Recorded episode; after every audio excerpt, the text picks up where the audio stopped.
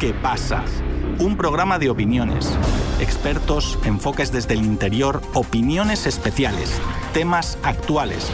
Todo esto en el programa ¿Qué pasa?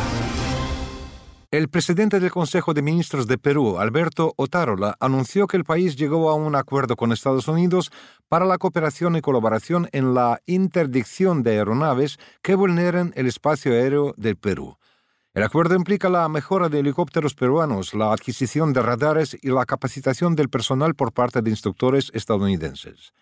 La cooperación en esta área había sido cancelada por el país norteamericano en 2001, después que Perú derribó un avión con dos misioneros estadounidenses a bordo.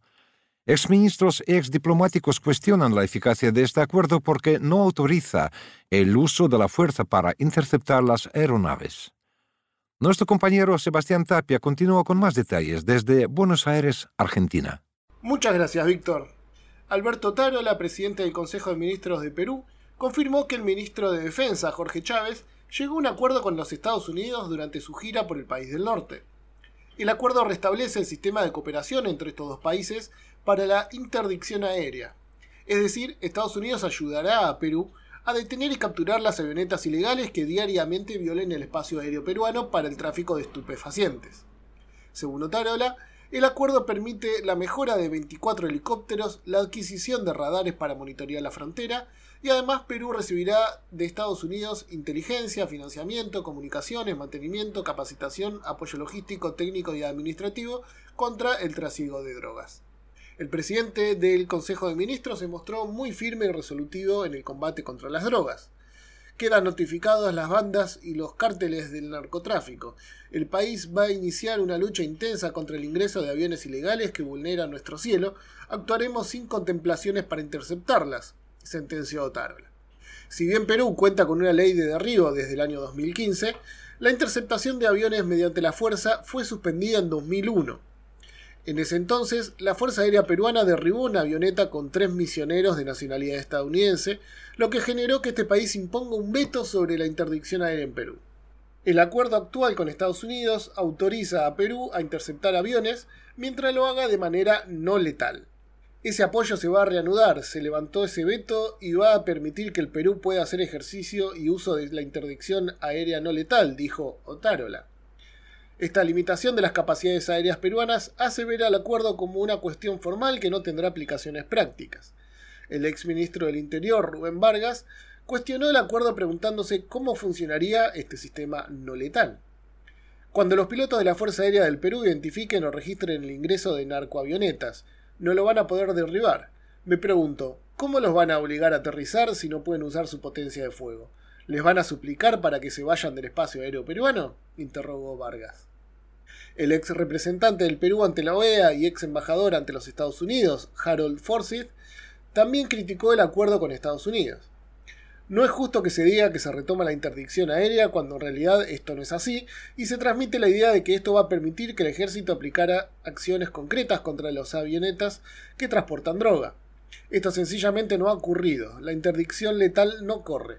Lo que posiblemente se dé es la interdicción no letal, pero se trata de saludos a la bandera que, en la práctica, no van a cambiar nada la situación, sentenció Forsyth.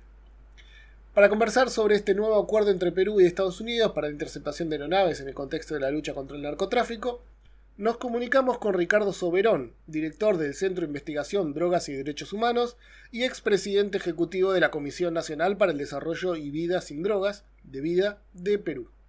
Ricardo, el Pacto de Seguridad Aérea con Estados Unidos permite solo la interdicción aérea no letal. ¿Es esto efectivo para frenar el narcotráfico? Efectivamente, hasta lo que yo tuve conocimiento al mes de diciembre del 2022, el documento que estaba negociándose entre el Perú y Estados Unidos hacía expresa referencia al concepto de interdicción aérea no letal. Es decir, todos los procedimientos acordados hacían referencia a aeronaves en tierra con lo cual se dejaba por fuera, se prohibía expresamente cualquier tipo de interdicción aérea letal. incorporada en la legislación peruana como un procedimiento con protocolos muy precisos y determinados. Entonces, lo que señala el premier Otárola no es cierto, es totalmente alejado de la verdad. Y esto, lamentablemente, tiene un problema serio. Y es que dada la naturaleza y características que tiene el narcotráfico de cocaína Hoy en día, este va dirigido fundamentalmente hacia las rutas amazónicas y del cono sur, lo que ha significado que hay un promedio de 500 pistas de aterrizaje en territorio peruano. Y esperar a que las aeronaves lleguen a tierra para recién empezar una operación de interdicción es una quimera, es ilusorio. No funciona así. Por lo tanto, lo ideal hubiese sido llegar a un arreglo coherente y comprensivo que permita detener el tráfico aéreo que hoy en día ocurre en los cielos peruanos. ¿Cómo es que Estados Unidos ejercía un veto sobre el derribo de aeronaves? ¿Perú no podía utilizar su fuerza aérea libremente?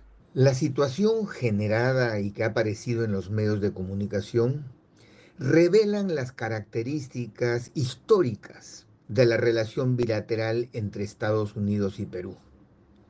A pesar que Estados Unidos es el principal demandante internacional de cocaína y como todos sabemos es la demanda de este bien ilícito la que determina todas sus desigualdades y asimetrías, como por ejemplo el enorme precio que alcanza la cocaína en Europa y América del Norte, lo cierto es que al momento de ejecutar y cumplir el principio de responsabilidad compartida, para Estados Unidos, el Perú no ha sido un aliado estratégico.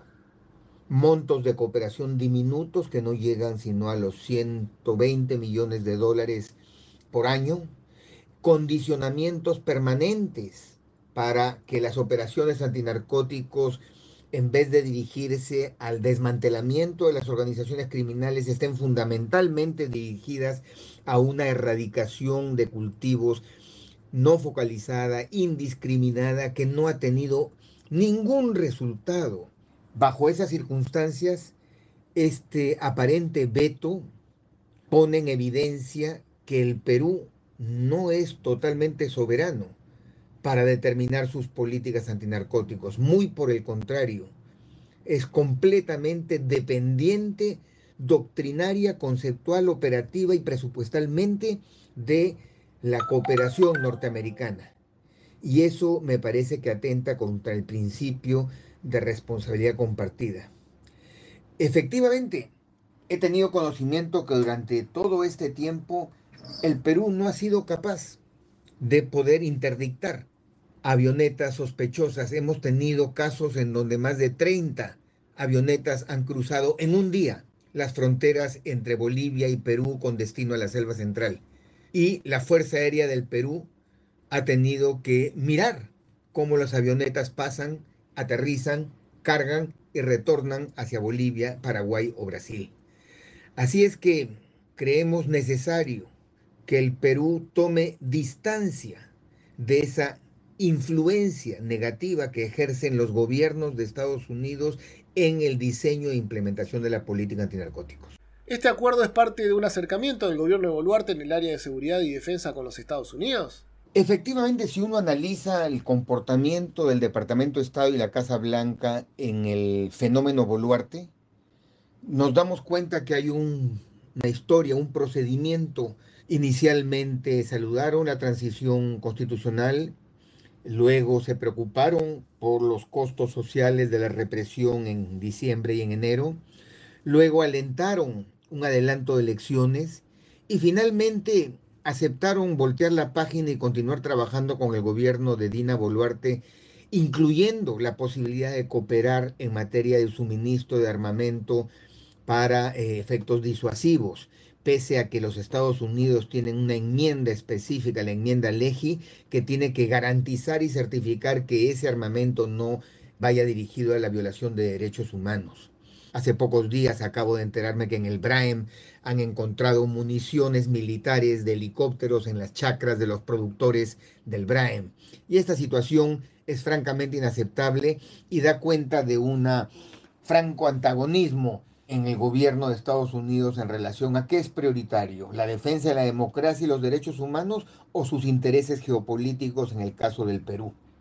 Todo parece indicar que es lo segundo lo que estaría determinando este evidente acercamiento de un gobierno como el de Dina Boluarte que no tiene ningún sostén político, sostén social y está totalmente subordinado y secuestrado a los dictados del Congreso de la República, las fuerzas políticas allí imperantes y a nivel internacional claramente estacionado muy cerca a lo que Estados Unidos quiere para la región. El gobierno de Dina Boluarte busca con este acuerdo presentarse con otro logro en política exterior, que en el fondo no cambia las condiciones iniciales en la lucha contra el narcotráfico. Pero lo único que deja en claro es que la política de defensa del Perú primero debe pedir permiso a los Estados Unidos.